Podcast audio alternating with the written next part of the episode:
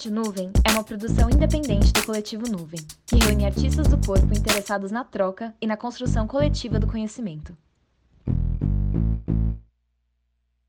Oi, tudo bem, gente? Só fazendo uma errata antes de começar o episódio. É, em um momento eu falo que o Instagram do coletivo para vocês seguirem e interagir é o coletivo nuvem, mas na verdade é coletivo.nuvem. Então, só deixando aí registrado que vocês podem interagir e perguntar sobre esse episódio no coletivo.nuvem. Até mais e fiquem aí com o episódio com a Fernandinha. Bom dia para quem escuta aí do outro lado. A gente está começando agora a gravação do nosso episódio piloto da Rádio Nuvem. É, eu sou o Pietro, estou aqui com meu colega de coletivo Tom. E aí, pessoal, tudo bem? Eu sou Tom Lima, também integrante do coletivo Nuvem. E nós estamos aqui hoje para compartilhar ideias, para abrir uma discussão né, que deve se desdobrar, que deve acontecer quinzenalmente, como o Pietro já citou no nosso, no nosso episódio zero. E, enfim, gostaríamos de deixar claro também que somos é, artistas formados em comunicação das artes do corpo. E esse podcast ele tem o intuito é, de promover debates entre arte comunicação e política.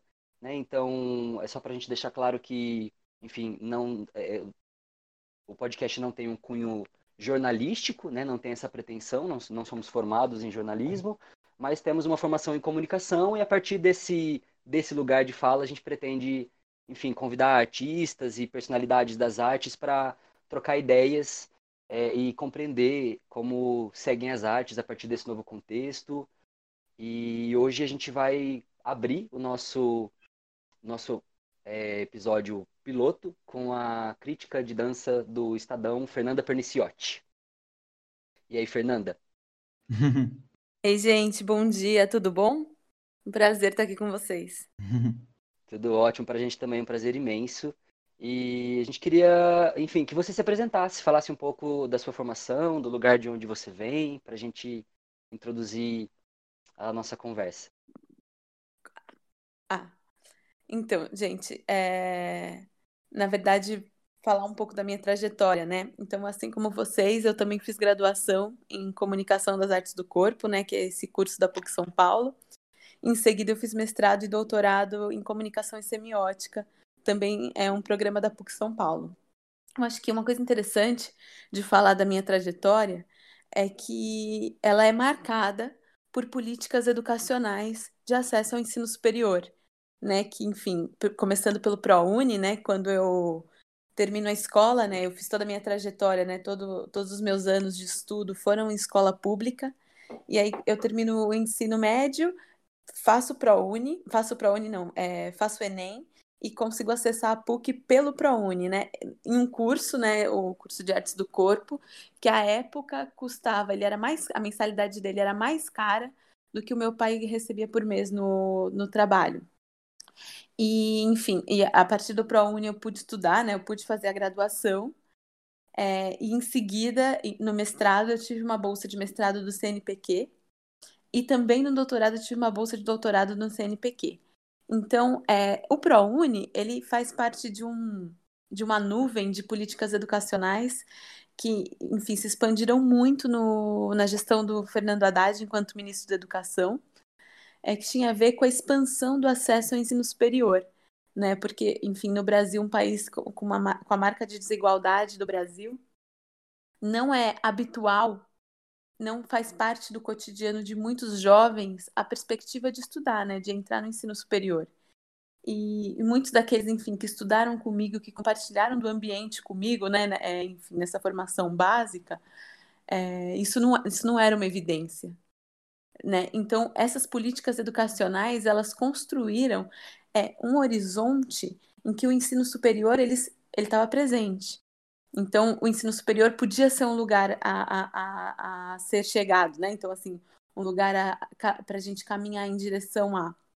Então, é, além do próprio acesso né, que isso constrói, então, além da possibilidade de entrar na universidade, tem toda uma questão que é como que você organiza uma perspectiva em que a entrada da universidade se torna parte do, de, de, um planejamento, de um plano. Isso muda toda a mentalidade, né? Isso muda toda a organização, isso muda o modo como a vida ela passa a ser sonhada mesmo.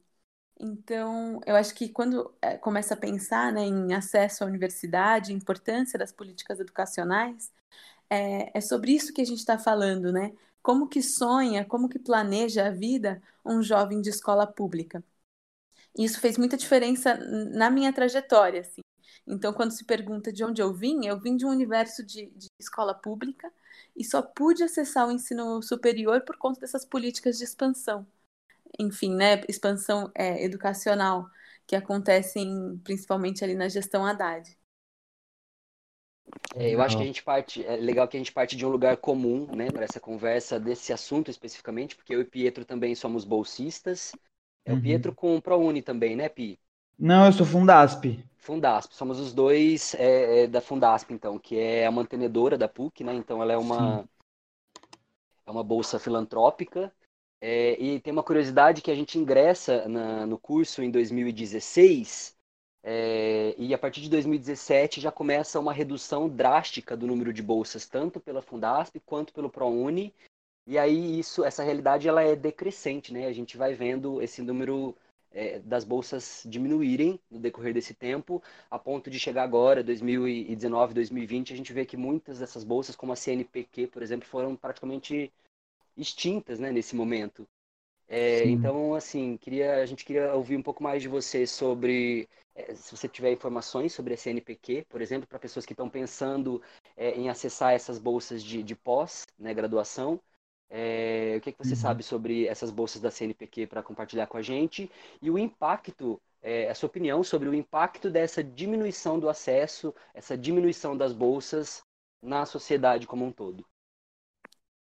Tom, é, eu acho que a coisa mais, enfim, devastadora disso que você fala é pensar que trajetórias como a minha, né, que tem a ver com uma bolsa ProUni, uma bolsa de mestrado do CNPq, uma bolsa de doutorado no CNPq, elas vão ficar cada vez mais escassas, né? Vão ficar, a gente vai ter cada vez menos notícias de pessoas que puderam, enfim, traçar, né, um caminho no ensino superior, enfim, é, puderam construir uma carreira acadêmica assim por conta desses cortes. O, o que se tem, enfim, em relação não, é, às bolsas CAPES, às bolsas CNPq, né, que são essas bolsas ligadas ao governo federal, enfim, e aos processos como o ProUni, um outro corte também que a gente teve foi do Ciências Sem Fronteiras. É, na verdade, dia após dia vão chegando novidades de novos cortes e novos cortes e novos cortes. E quando não são cortes é, gerais, são cortes ligados, por exemplo, às áreas de humanidades. Então, tem uma coisa da, da, da ênfase das pesquisas, enfim, em áreas tecnológicas e mais técnicas, enfim, com o objetivo do quê? De você retirar da universidade um certo tipo de pensamento crítico. Porque tem duas. É, tem dois grandes desdobramentos desses cortes, né? Um é o impacto na vida do cidadão. Então, desse cidadão que poderia, enfim, é, ter perspectiva, né? Perspectivar uma certa, uma certa trajetória dentro da universidade, dentro do ensino superior. E o segundo desdobramento, que é gravíssimo para o país, é você ter um tipo de pesquisa, um tipo de avanço epistemológico que desconsidera um pensamento múltiplo e diverso num país tão desigual. E por quê? Porque quando você retira de um, de um cidadão, né, que é um cidadão que de classe média baixa, de classe baixa, quando você retira dele a possibilidade de produzir pensamento crítico, você perde do ponto de vista epistemológico. Por quê? Porque as pesquisas, é, quando, quando, né, enfim, quando você, você aumenta o acesso à universidade, o tipo de interesse de pesquisa que surge tem a ver com as realidades das quais essas pessoas partem.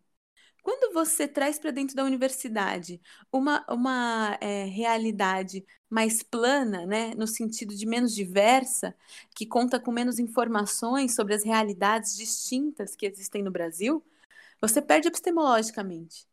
Por quê? Porque que tipo de pensamento crítico vai ser produzido na ausência de pessoas, por exemplo, que entendem um Brasil que passa fome? Ou na ausência de pessoas que entendem um Brasil que fica na fila do SUS? Ou na ausência de pessoas que entendem um Brasil que morre assassinado na adolescência porque é jovem e é negro num morro do Rio de Janeiro? Quando você retira essas pessoas da universidade, da pesquisa, além do impacto na vida desses cidadãos, você tem um impacto no tipo de pensamento que o país pode produzir. E isso é irreversível, porque isso compromete muitas gerações. Porque a gente sabe que o tipo de pesquisa que se desenvolve, ela com o tempo vai para a mídia, vai para vai a escola básica, e a gente começa a perceber que isso vai minar o tipo de história o tipo de, enfim, comunicação, o tipo de construção epistemológica nas mais diversas áreas que, vai, que vão ser produzidas e que principalmente vão ser repercutidas nas mais diversas fases do, enfim, do aprendizado, da mídia, enfim, no, no país. Então, isso é muito sério, porque isso tem a ver com o direito do cidadão, o acesso à educação como um direito, e tem a ver também com o tipo de pensamento que um país pode ou não produzir principalmente um país com os índices de desigualdade do Brasil.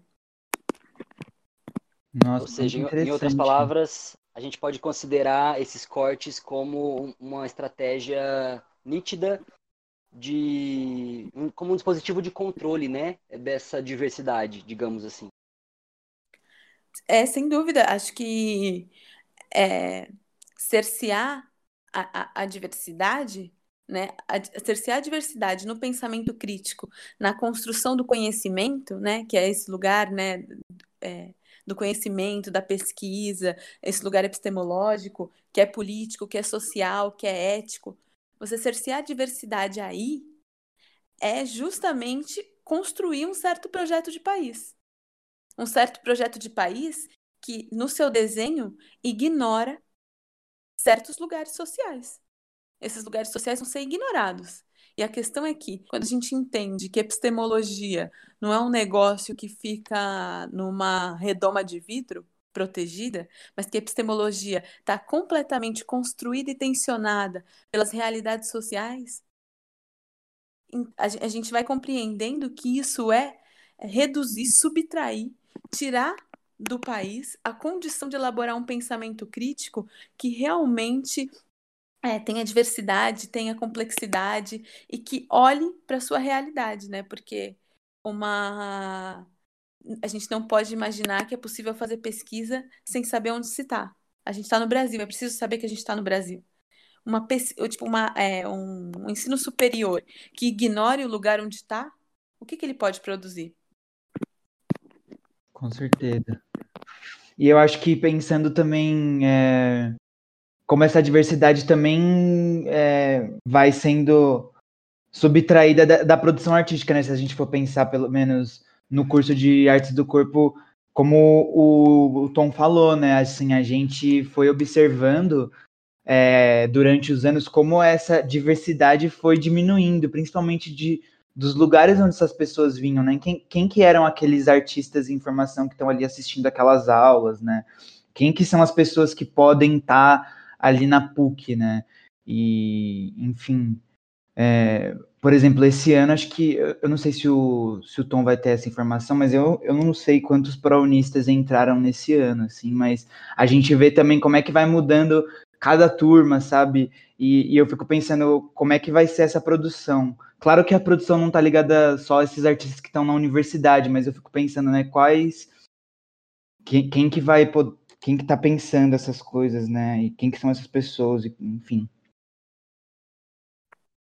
É, eu acho que sem dúvida, Pi, porque tem uma coisa que é, obviamente que a produção artística não está ligada só aos artistas que estão na universidade. A universidade é um traço, né? Ela é um pedaço, né, que compõe esse entendimento de produção artística. Agora, ela é um traço e ela faz parte da sociedade. Então, é super relevante pensar é, e questionar o tipo de diversidade que a universidade produz. Né? Ou, ou, o tipo de diversidade que a, que a universidade pode acoplar, que ela pode receber. Por quê? Porque isso também vai dizer, uma vez que a gente entende produção artística também é um viés crítico, né? também como algo que questiona e tensiona as questões sociais, políticas, éticas de um tempo, pensar que tem menos diversidade dentro da universidade é também entender em escala o impacto disso no tipo de produção cultural de um país. Eu acho que, sem dúvida, é, é, é necessário questionar sobre isso. Né? Então, por exemplo, em 2010, que é quando eu entro na universidade, é, a minha turma era muito cheia de bolsistas, muito cheia de bolsistas. A gente tinha muitas bolsistas na época. E, e o interessante era ver os professores comentando como que a, a entrada dos bolsistas tinha alterado o perfil do curso e alterado o perfil do curso não no sentido de ah, mais qualidade ou menos qualidade, mas no tipo de pergunta que era elaborada em sala de aula, no tipo de conhecimento que era produzido ali. E por quê? Porque você traz, é, enfim, a partir dessa diversidade, né? Então, você tinha a galera que morava em Ermelino Matarazzo, o pessoal que morava é, depois de Corinthians e Itaquera, o pessoal do extremo sul, né, que vinha, enfim, do Grajaú, e todo mundo se encontrava ali, né, em Perdizes, que é onde uhum. fica, né, um bairro, enfim, nobre, e o encontro dessas realidades, né, é, produzia o choque, que é o choque da desigualdade social do país. Então, qual é o tipo de pergunta que se elabora para uma história da dança quando se vem de Ermelino Matarazzo? Qual é o tipo de pergunta que se elabora para uma história do, do teatro quando se vem do Grajaú? Então, são perguntas de outra ordem, que também faz com que a história que é contada precise ser modificada. Então, é, é, é, super importante a gente pensar o impacto disso em escala, no entendimento de produção artística, no entendimento de produção de conhecimento, no entendimento de produção crítica que se faz no país, né? Com certeza. Eu, fico pensando muito naquela, naquela conversa que a gente tá tendo, tava tendo na, com a Helena, falando sobre realidade, né? E como essa diversidade ela, ela adiciona para isso, no, no, sentido de que, realmente, né, se você tem ali uma sala só com jovens da Zona Oeste, que estão ali próximos da PUC, você tem só uma parcela, né, do que está sendo observado e vivido, para ser também discutido, para ser também, é, enfim, encenado. E aí, como essa diversidade realmente ela, né, tem tanto a acrescentar, né, para as discussões, enfim. É muito interessante isso que você fala, eu, eu fiquei bem mexido, assim. Só para apresentar para quem não, não conhece, é a Helena Cates, que o ah, Pedro sim. citou, é uma professora nossa do curso, uma das críticas de arte, pesquisadoras da dança mais é, antigas, talvez, não sei se é, se é, uma boa palavra, mas enfim, é uma, é uma pessoa super importante é, na, na, cultura do país e com que a gente tem aulas e debates é, fundamentais né, nesse contexto, no contexto de estudo. É, e também, assim, e, e lembrar que a gente está falando desse nosso recorte de onde viemos, né, especificamente da, da PUC, mas que essa conversa também ela se espelha em todas as, as outras universidades, mesmo enfim, o acesso às universidades públicas, né? É... É, e acho que também como, esse, como esses outros cursos de, de dança, de teatro, de artes em geral, nas faculdades públicas também, como eles estão, né? É, em sentido de se tem verba ou não, se tem possibilidade de, de, de realizar os programas, porque. É, você teve um grande corte também dentro das universidades públicas dos programas de manutenção, né? Que, porque assim, muitas pessoas elas entram dentro, na universidade, né? Elas conseguem o acesso à universidade, né? Via o SISU, né? Que é o sistema único, mas elas não têm condição de se manter, porque tá, tá na universidade é caro. Né? Porque por mais que você não pague o curso, né, que você tem uma bolsa 100%, no caso do ProUni, ou que seja uma universidade pública, né, é, e gratuita, é, você tem, por exemplo, o que pagar xerox dos textos que você precisa ler. Você tem, por exemplo, o que comer na universidade, se você mora muito longe, vai direto do trabalho. Você tem que chegar até a universidade. Tudo isso custa, né? O transporte custa. Então, dentro das universidades públicas, você tinha vários programas de manutenção desses alunos de baixa renda no ensino superior, para que eles tivessem condição de concluir esse ensino superior. Uhum. E tiveram muitos cortes aí também.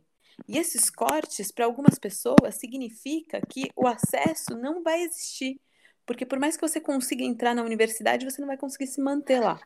Então, isso aconteceu muito nas universidades públicas, nas universidades federais, é, espalhadas pelo país, né? Tinham até matérias de jornal que a gente assistia na televisão de pessoas que se organizaram, por exemplo, para morar em outras cidades e com os cortes desses programas, dessas bolsas, tiveram que voltar para suas cidades, abandonarem, enfim, seus projetos, né, toda a organização da vida para, enfim, para estudar, para construir uma trajetória em uma certa direção.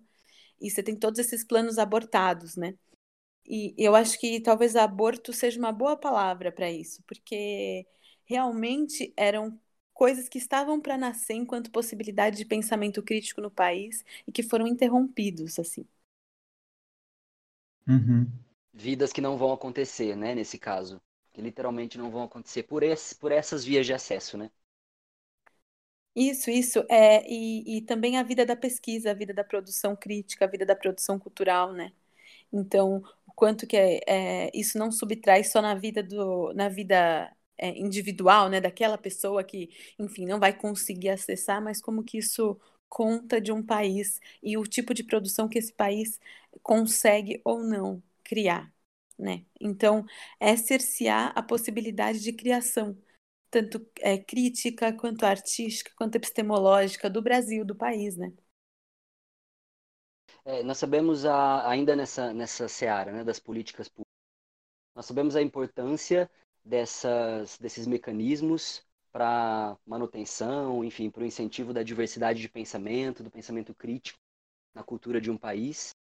E essa semana nós tivemos, no dia 26 de maio, né, na semana passada, tivemos a votação da PL 1075, que recebeu é, o nome do cronista e compositor Aldir Blanc, né, e é uma PL que dispõe sobre ações emergenciais destinadas ao setor cultural que devem ser adotadas durante o estado de calamidade pública e que também prevê outras previdências para o setor cultural.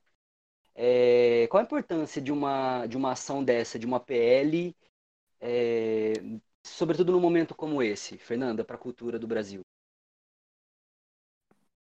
Tem uma coisa, Tom, que é a seguinte: quando você está num estado de crise, né, no estado de, enfim, de calamidade, que é esse trazido pelo novo coronavírus, que, enfim, milhares de pessoas morrendo todos os dias, é, todas as áreas elas precisam de, de socorro, de um socorro emergencial.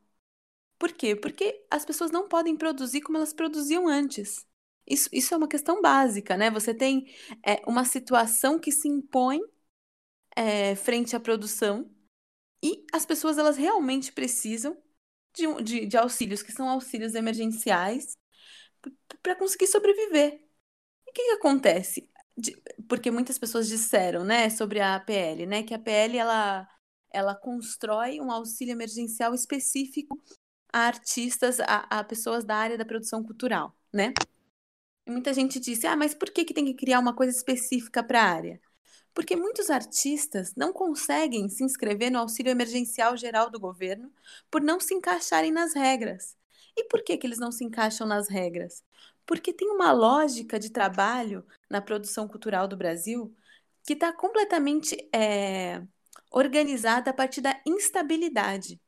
E o que isso significa? Por exemplo, você tinha uma regra no auxílio emergencial geral que era a pessoa não poderia, em 2018, ter recebido um valor X né, no ano todo. Só que o que acontece? Muitas das nossas leis de incentivo, muitos dos editais, enfim, que, que são pelo qual os artistas eles financiam a sua produção, eles são injeções, é, como eu posso dizer, pontuais e intensas em um certo momento para elaboração de um determinado projeto. Então não significa que aquela pessoa recebeu aquela verba como renda naquele ano, mas ela ficou responsável pela produção de um projeto imenso que contratou uma série de pessoas e, e aquilo está no nome dela. Então ela recebeu aquele valor e ela fica impossibilitada de receber o auxílio emergencial, mesmo que aquilo não seja a renda dela. Então, é, esse é só um exemplo, mas tem uma série de especificidades dentro da produção cultural que faz com que os artistas que agora precisam de auxílio emergencial não consigam se encaixar nas regras gerais. Isso por quê? Porque tem uma questão anterior, que é o país não compreende o trabalho do artista como um trabalho reconhecido, como um trabalho formal. E, por, e, e, e, não reconhecendo o artista como um trabalho reconhecido, um trabalho formal, esses artistas, cotidianamente, eles são subtraídos dos direitos trabalhistas e dos direitos constitucionais é, direcionados aos trabalhadores é um tipo, é, um, é uma organização profissional que o tempo todo está subtraída de, de, dessa, desse lugar de cidadania de todo trabalhador. Então, quando aparece, enfim, uma crise dessa, fica muito claro que o auxílio destinado ao trabalhador não inclui a lógica do trabalho artístico. E por que, que não inclui? Porque o artista não é reconhecido como um trabalhador, não é reconhecido no direito de um trabalhador. Então, a especificidade da Lei Aldir Blanc é super importante, por quê? Porque ela faz duas coisas. Ela corrige a desigualdade do auxílio emergencial, que de algum modo é, cancela a possibilidade de muitos desses trabalhadores da cultura, de muitos desses trabalhadores da produção cultural, acessarem esse auxílio emergencial. E, ao mesmo tempo, ela constrói o entendimento do artista enquanto um trabalhador. E, uma vez trabalhador, como aquele também tem direito a ser é, resgatado de uma situação de crise tão profunda, né, da produção, do trabalho, quanto a crise do, do novo coronavírus. Então, isso é muito importante. Até porque também tem uma outra especificidade que é o setor cultural, diante da crise, foi o primeiro a parar e possivelmente será o último a voltar. E quando voltar, qual é a condição de volta?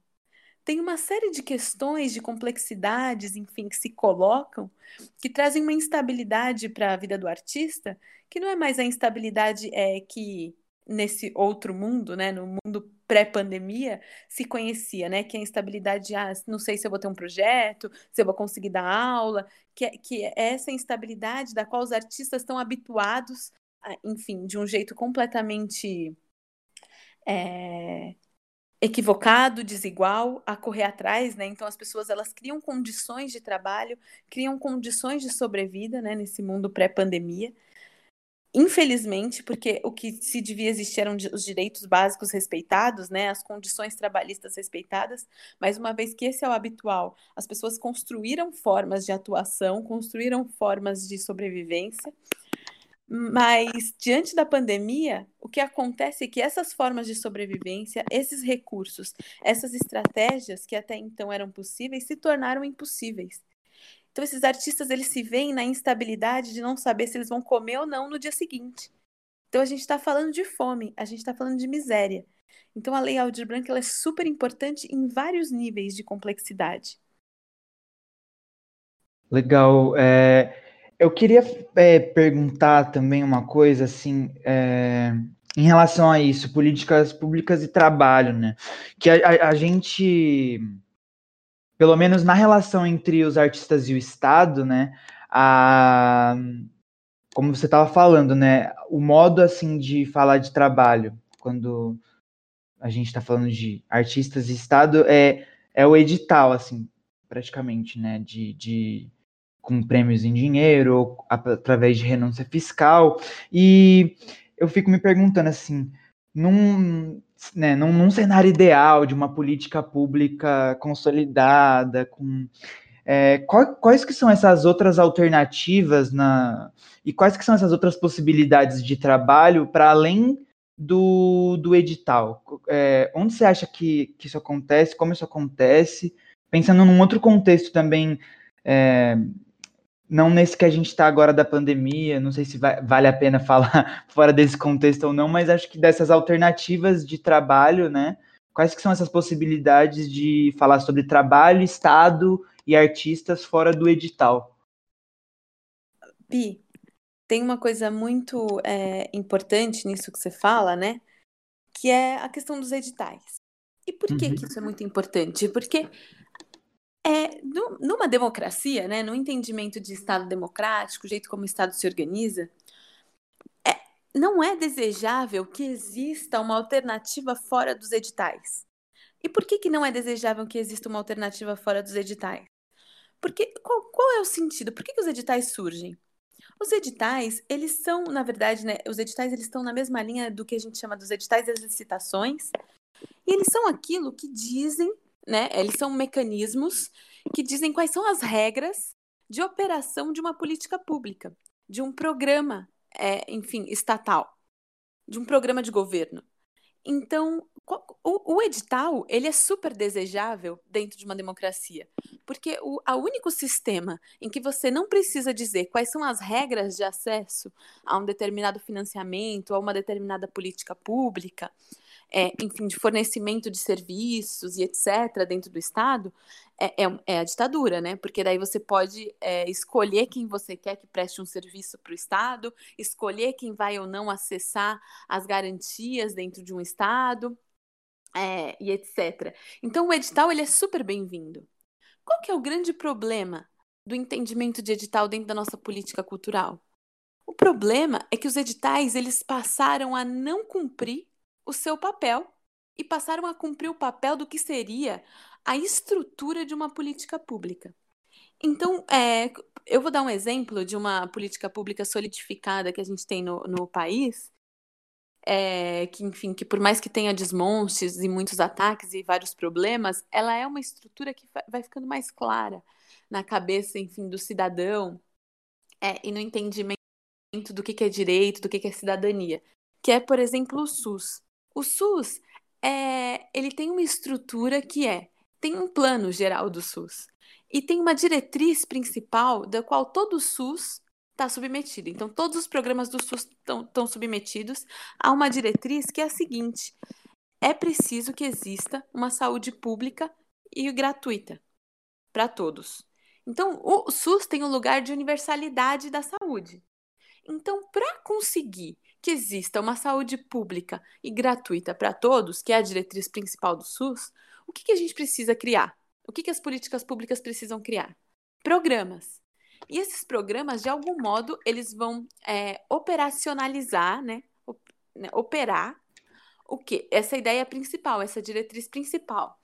Então, por exemplo, se eu digo que precisa existir uma saúde pública e gratuita para todos, eu preciso criar um tipo de acesso para pessoas que tenham baixa mobilidade ou que tenham alguma dificuldade, por exemplo, de chegar a um hospital ou de chegar às suas consultas. Então se cria um programa, por exemplo, que é o Atende, que é um programa, enfim, de, de, de ambulâncias, né, que levam pessoas de determinado grupo social até o hospital, até a consulta. Aí tudo bem. Eu também preciso de hospitais. Então, como que esses hospitais eles vão ser criados? Então, você tem programas de hospitais estaduais, municipais. Então, são vários programas, muitos, muitos, muitos, múltiplos, nas mais diversas áreas, que de algum modo sustentam essa diretriz principal do SUS, que é saúde pública e gratuita para todos. Então, uma vez que você tem essa diretriz geral e você tem esses programas que atendem essa diretriz geral, a terceira etapa, finalmente, qual é? A terceira etapa são os editais e licitações. Então, usando o exemplo do Atende, eu preciso criar quais são as regras para que pessoas possam fornecer o serviço do Atende para o Estado. Então, uma empresa precisa ter um carro com X características. Essas características, elas precisam estar de acordo com X regras sanitárias, essas, enfim, são uma série de regras que o edital ele vai dispor, né? Ele vai explicar o edital e a licitação para que as pessoas possam se inscrever para fornecer esse serviço. E aí depois você tem um outro edital, né, que vão dizer quais são as que vai dizer quais são as regras para que as pessoas que vão acessar esse serviço possam acessar esse serviço. Então, o edital, ele é essa terceira etapa. O grande problema dentro do, do entendimento de política cultural, é como se toda a estrutura, enfim, essa estrutura que seriam essas diretrizes gerais, a construção desses programas que visam atender uma série de especificidades a partir dessa diretriz geral, tudo isso fosse submetido à figura do edital. Por quê? Porque o edital ele não está sustentado, no caso da cultura, muitas vezes por programas e, enfim, ainda mais vezes, né, por uma diretriz geral. Então, na ausência de uma estrutura de política pública, o processo de editalização não é, é o problema né, do processo de editalização, né, que os editais, quando os editais se transformam numa lógica, na única lógica de pensar a produção cultural, não é a figura do edital, mas é justamente quando o edital ele ocupa o papel que não é dele, como se ele pudesse responder à lógica e essa estrutura geral do que seria uma política pública. Né? Então, isso vem, enfim, desde o processo de redemocratização né, no, do país, que, enfim, todo, todo o período da ditadura militar, né, da ditadura civil-militar, é, o Ministério da Cultura, né, que era o lugar onde se pensava as políticas culturais, ele estava associado ao Ministério da Educação. E você tem todo, enfim, ao longo do, do projeto ditatorial de 64, é muito investimento em política cultural e muito investimento em política educacional também. Mas só que qual que é a grande questão? É um investimento num tipo de política que construía e elaborava, é, alimentava, semeava um entendimento de, pro, é, um entendimento de país autoritário, um projeto de país autoritário, né? Então você tem ao longo, enfim, de 21 anos esse tipo de construção do governo militar cerceando, controlando, é, torturando. E antes, enfim, né, do AI-5, que é quando as torturas elas ficam mais é, evidenciadas, né, para a população, que elas ficam, que elas crescem, enfim, que elas se transformam no grande monstro é, da ditadura, né, que é o ato inconstitucional 5, né, o AI-5. Antes disso, você tinha toda a construção de, um, de sistemas de controle, de sistemas de cerceamento da produção artística, da produção educacional, que vinha de uma certa desejo, de um certo desejo de legitimação do governo militar por parte da intelectualidade e da produção cultural do país. E por quê? Porque num país igual como o Brasil, quem, quem que produzia, é, quem que, que, que, eram os produtores artísticos, quem que estava construindo, enfim, pensamento intelectual. A gente sabe que isso estava, é, como a gente pode dizer, é, direcionado a uma certa classe social, uma classe social média, classe média alta, e que é justamente a classe social que apoia a ditadura militar a gente sabe que no Brasil o que aconteceu foi uma ditadura civil-militar. Você tem, enfim, muito apoio da sociedade civil, muito apoio do empresariado, financiamento de uma parte do empresariado. Então, como que era possível, logo, enfim, que a ditadura estoura, né, é, logo que ela se inicia no início ali do governo militar, que os, os filhos é, dessa classe que tinha apoiado a ditadura fossem torturados? Fossem presos. Então, essa não é a primeira cara do governo militar. A primeira cara do governo militar é construir essa legitimação a partir da produção de políticas que eram políticas de controle de cerceamento, mas que davam essa impressão de investimento. Aí, depois de 21 anos desse tipo de tensão histórica, né, desse tipo de trauma é, histórico, o que, que acontece? É, você tem todo o processo de democratização ali acontecendo, né? Enfim, 84, 85, né? O, a, a, ali acontecendo. E uma das primeiras ações que acontecem é, pós-ditadura militar, né, no processo de redemocratização, é a separação do Ministério da Cultura e do Ministério da Educação.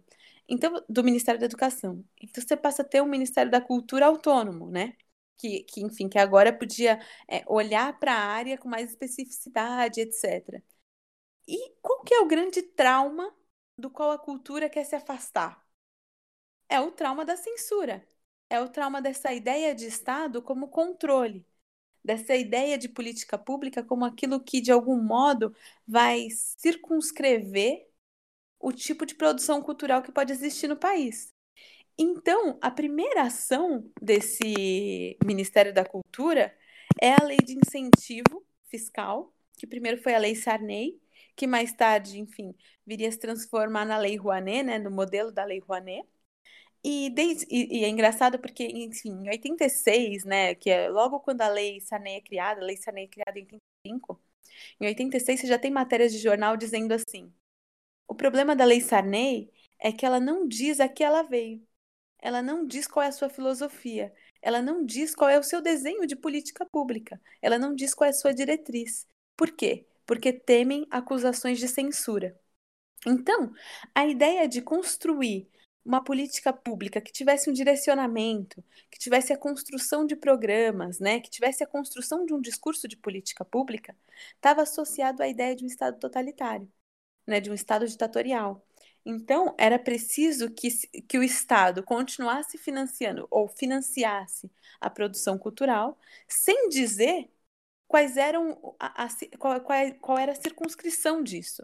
Então, qual era a diretriz que, de algum modo, ia conduzir, né, ia condicionar o tipo de financiamento, né, o tipo de construção cultural que teria o país nessa relação com o Estado. Então, essa lógica que vem da Lei Sarney, ela vai se mantendo no país, mesmo quando é, são criados programas e editais que não estão associados ao incentivo fiscal, né? A, a estrutura do incentivo fiscal. Isso se transforma numa lógica, num certo modo de pensar. Então, os editais, ao invés de eles conseguirem estabelecer critérios claros, né, para o tipo de financiamento à cultura, enfim, para o tipo de construção da produção cultural que ele tende a, é, que ele tende a se comprometer, né? Então, o projeto de Estado, o projeto de cidade, o projeto de país, com o qual esses, é, esses mecanismos fiscais, né, esses mecanismos de, de distribuição de renda estariam comprometidos, ao invés de fazer isso, ele cria critérios generalistas que não conseguem construir para o país um entendimento de política pública para a área cultural. Então, mais do que você ter é, uma alternativa fora dos editais, é compreender qual é o papel do edital na construção de uma política pública. E à medida em que a gente compreende qual é o papel do edital na construção de uma política pública, é entender que ainda está para ser construída uma estrutura de política pública para a cultura. Que sem isso, como a gente estava conversando no início, a cultura ela não pode ser lida como um direito constitucional. Só para a gente contextualizar também né, a, a fala da Fernanda, eu queria, é, me permita, Fer, trazer aqui o título da sua dissertação de mestrado, que é o novo ambiente midiático produzido pela editalização da cultura. Dois pontos. O meio transformou-se em mediação.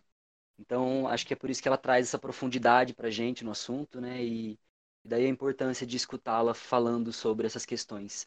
Queria agora que a gente discorresse um pouco para as políticas privadas, né? A partir desse assunto dos editais, porque algumas instituições têm se esforçado, algumas poucas talvez, né? tenham se esforçado para criar mecanismos de, de soluções né, nesse contexto da pandemia. E no setor cultural, a gente tem, por exemplo, é, movimentos como Arte como Respiro, que foi o edital do Itaú Cultural, que na tentativa é, é uma situação meio dialética, né? Porque na tentativa de colaborar e de contribuir com a produção cultural nesse contexto, é, as instituições acabam reforçando uma lógica neoliberal da competitividade, da disputa, né? Porque, por exemplo, foram Arte como Respiro do Itaú foram três editais em setores diferentes, né? Artes visuais, artes cênicas e música. E só no setor de artes cênicas foram 7.239 propostas inscritas para 200 propostas selecionadas, menos de 5% do número de inscritos, ou seja, mais de 95%, é, é mais de, de 7 mil e, e mais de 7 mil pessoas, né, ficam de fora da jogada, né? Não recebem essa, esse estímulo, esse, esse, esse reforço financeiro e, enfim, e continuam nesse risco da fome, da miséria, como você falou anteriormente. É, aí tem também o Sesc Cultura Convida, né, que é um edital que o Sesc lançou ontem, dia 3 de junho, que pretende financiar até 470 projetos, porém com o auxílio de 1.250 reais, que também é isso, né? Sustenta vez ali por um mês as contas básicas, né, de uma família pequena. Então, é, você vê que na tentativa é, de, de, criar soluções, as instituições ainda não sabem muito bem como fazer e talvez a gente tenha poucas instituições né, e poucas empresas é, pensando nessas questões e assumindo essa responsabilidade. Queria te ouvir um pouco mais sobre essa questão, Fernanda, da, da dos editais privados assim, e das políticas privadas nesse contexto. Opa, é... então é muito interessante, né, você provocar nesse lugar, né, das políticas privadas, porque uma das coisas que na dissertação eu tentei chamar atenção era como os editais eles tinham, tinham, tinham se transformado numa lógica. Então, por isso chamei de editalização. E a lógica da editalização, ela acontece tanto, é, enfim, no, no âmbito privado, quanto no âmbito público, né? É, ela vai se alastrando como um modo de pensar. Por mais que as regras, né, que tenham, que tenham a ver com a estrutura, enfim, do Estado, com a estrutura das instituições privadas, tem uma, tem uma variação imensa, né? Você tem uma, um certo jeito de, do edital ser pensado. E uma das grandes questões é quais são os critérios que movem enfim, a escolha e a seleção de, de artistas, de trabalhos artísticos, de produção cultural, enfim, em determinado é, em determinado edital, né? em, determinado, em determinada ação que é proposta por uma instituição, pública ou privada. Então, para você ter um edital que tenha, sei lá, mais de 7 mil inscritos, é, quais são as regras? Qual é a clareza dos critérios que estão em jogo? Eu acho que essa é uma primeira questão. A segunda questão é: quando você está numa situação que é uma situação de. É, de calamidade, né? Enfim, que é uma situação de miséria e etc. Qual, qual, é o tipo de política, qual é o tipo de ação que precisa ser construída, né? Até porque, por exemplo, o que, que se espera de artistas, né? O que se espera da produção cultural? que essa produção ela tenha que ela não seja produtivista no sentido de responder imediatamente a problemas dos quais ela ainda não conseguiu se debruçar, né? Que ela não teve tempo de, enfim, de refletir, de questionar sobre. Aí você faz edital para um tipo de produção que é feito a toque de caixa, porque você precisa responder agora a, a, a esse mundo outro que vai surgindo. Mas você precisa responder agora numa condição completamente inadequada no sentido de tá pensando em sobrevivência, tá pensando nisso, tá pensando naquilo. Então, é óbvio que isso, que esses, esses, enfim, essas ações, elas viram grandes Coca-Colas no deserto. Uma vez que as garantias básicas não estão, enfim, é, não estão postas, não estão colocadas. E aí você coloca em, é, é, isso que você fala, nessa lógica da competitividade, só que nem, ser, nem chega a ser essa ideia de competitividade mercadológica neoliberal. E por que não? Porque a competitividade é, mercadológica neoliberal tem regra, tem regra de jogo. Então, por exemplo, a Coca-Cola não disputa, por exemplo, com é, os refrigerantes é, pequenos de vilarejos. Sei lá, eu tenho uma pequena produtora de refrigerante, eu a Coca-Cola não disputa mercado com esse refrigerante, por exemplo. Ela disputa mercado com outros refrigerantes que estão no patamar mercadológico dela. Né? Então, outra coisa. É... É, a Coca-Cola vai disputar com a Pepsi, não vai disputar com a, a cola da janelinha, né? Que sei lá, que é o refrigerante que eu criei aqui na minha, primeira, na minha pequena comunidade, né? Numa, numa, sei lá, numa empresa familiar. O mercado dentro de uma lógica neoliberal, né, a economia de mercado, ela tem regra. E a grande questão é que os editais, eles estabelecem uma lógica mercadológica de competitividade sem a estrutura mercadológica que sustentaria essa competitividade. Eh, percebe a insanidade que tem nisso? Uma lógica mercadológica sem mercado para sustentar. E aí, o que, que vira? Porque você, você conseguir entrar numa, né, numa competição, que é uma competição mercadológica, quando você entra numa competição mercadológica, você sabe quais são as regras do jogo. Acontece é que, uma vez que não existem regras do jogo, os artistas e os produtores culturais, enfim, a cultura no país, fica que nem barata tonta procurando para onde ir. Não tem como você fazer um planejamento do que se faz não tem como você fazer um planejamento da própria vida, da própria produção, enfim, né? Do jeito como o seu trabalho vai ser organizado.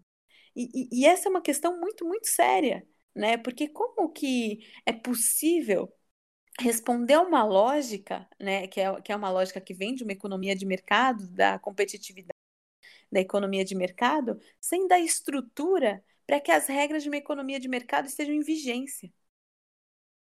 Então, é, é, esse, é um, é, esse é, uma da, é uma das grandes questões em torno da editalização. Como ela responde a uma determinada lógica sem ter como sustentação as regras dessa lógica, né? Então isso vai colocando é, os artistas num lugar, num limbo mesmo, de não saber se, como que eles se reconhecem socialmente, né? Qual, qual é, como se encaixa essa natureza de trabalho numa organização social? Isso, isso, isso é bastante grave. E quando as instituições privadas elas propõem isso, é muito a resposta a um piloto automático.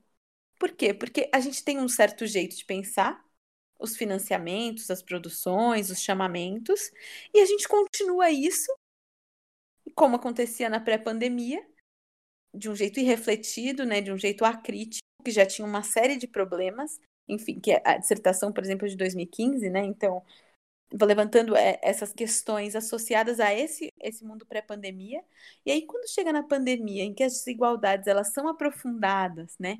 Em que as desigualdades elas são é, evidenciadas com mais força, é, manter essa lógica vai trazendo para a instabilidade, né? Para essa instabilidade no sentido de estar tá no limbo, de não ter regras que organizam, né? O, o, a própria lógica do trabalho é, vai trazendo para essa instabilidade outros níveis de complexidade. Que daí o que está nessa instabilidade é a miséria absoluta. O que antes era condições de, de uma determinada, de uma sobrevida X ou de uma sobrevida Y, agora está entre sobreviver e não sobreviver. Entre pagar o aluguel ou ir morar na rua. Então, é, é, essa é a grande questão. A pandemia, o que, que ela faz? Ela aprofunda os termos da instabilidade que já estava anteriormente colocada. E, e, e, isso é, grande, é, é, o grande problema, porque as instituições privadas, elas, as instituições privadas e as instituições públicas, elas compõem junto com os artistas, enfim, um grande sistema, né? E esse sistema, ele está todo esburacado. Só que ele está todo esburacado em um momento de completa, enfim, é, eu acho que talvez instabilidade seja uma palavra fraca para isso. Vulnerabilidade, momento... talvez? Vulnerabilidade, de completa escassez. E, e, e isso aprofunda todas as nossas desigualdades. Então, acho que um pouco por aí. Uau! é, nossa, uau mesmo. Então, beleza. Acho que a gente falou de bastante coisa já, né? Assim, bastante assunto. A gente falou um pouco sobre essa relação da educação e das políticas públicas, do, um pouco sobre trabalho. E, nossa, assim, acho que agora a gente continua, né? Esses papos, assim, por mais que a gente esteja acabando esse, esse programa agora, porque a gente está chegando no nosso tempo que a gente definiu para conversa, acho que esses, essas conversas reverberam, né? Inclusive, acho que para quem está aí escutando e quiser comentar, quiser é, deixar alguma contribuição também para a gente continuar essa conversa e, e, enfim, né? Falar sobre esses temas tão importantes, a gente super é, encoraja vocês a ir até o Instagram do Coletivo Nuvem, arroba o Coletivo Nuvem, no Instagram para conversar com a gente, mas também sobre esses assuntos tão interessantes e importantes que a Fernanda conversou. A gente queria deixar claro que a nossa, nossa intenção é fazer uma conversa reticente, né? Então, a partir dessa, dessa conversa com a Fernanda, que, enfim, a gente só tem a agradecer pela generosidade, por ter aceitado o nosso convite e por essa troca, né? Acho que é o momento de todos nós é, pensarmos mais com mais profundidade nessas questões, né? E para sabermos que provocações levar adiante, né? O que cobrar das instituições, é, sejam elas públicas ou privadas, né? Nesse contexto e, e não só, né? E para além desse contexto. Então a gente deixa aqui os três pontinhos para as próximas conversas. Se possível, aí a gente gostaria de, de poder dar continuidade nessa conversa com você, Fernanda, e te agradecer mais uma vez é, por essa troca. Muito obrigado. Piton, eu que agradeço. É sempre um prazer imenso conversar com vocês nos mais diversos, enfim, ambientes possíveis. É sempre interessante a gente poder trocar umas ideias aí e o que a gente puder pensar junto. Vou estar sempre à disposição com vocês. Espero que tenha sido, enfim, uma boa conversa. Obrigada. É, aproveitando também que a gente está finalizando, a gente tinha conversado, é, o pessoal do Coletivo Nuvem, de aproveitar esse momento final para ser uma, um momento de indicações, de referências também. E caso você queira, se você tiver algum evento que está chegando, quiser divulgar alguma coisa que você vai fazer e quiser falar para o pessoal, você pode usar esse espaço também. E aí eu, né, é, se você quiser também recomendar, não sei, alguma coisa que você está assistindo agora que você acha interessante ou que você está lendo, ou algum outro podcast que você está ouvindo também, para a gente também falar sobre esse formato, né? Se você quiser aí deixar alguma contribuição para de referência, enfim. Ah, deixo sim. É, eu acho que como podcast, sempre o, for, o Foro de Teresina, é. que é o grande modelo de podcast que a gente tem é, é, no país, enfim. São jornalistas incríveis comentando assuntos é, urgentes, importantíssimos. E eu acho que eu deixaria uma indicação de literatura, que é um livro do Amos Oz, que é o Judas. Eu acho que talvez seja um bom momento para a gente pensar na figura do Amos Oz, né, que é um grande pacifista ali no, no contexto do Oriente Médio. E eu acho que o Judas traz uma reflexão bastante interessante para os nossos tempos. Então deixaria essa indicação. Maravilha. Legal. Obrigado, Fernanda, pela indicação. Obrigado pela conversa. Valeu aí você que está nos escutando até aqui. Obrigado pela, pela sua escuta. e que a gente possa seguir juntos, né? Trocando, juntas e juntos, trocando, dialogando, refletindo, concordando e discordando e produzindo conhecimento, né? Massa. Legal. Obrigado, obrigado. Tchau. Não Valeu, gente. De seguir o Coletivo Nuvem no Instagram. Todas as informações vão estar na descrição do post também, assim como as recomendações da Fernandinha. Muito obrigado. Obrigada. A gente se vê no próximo episódio. Beijos. Beijo.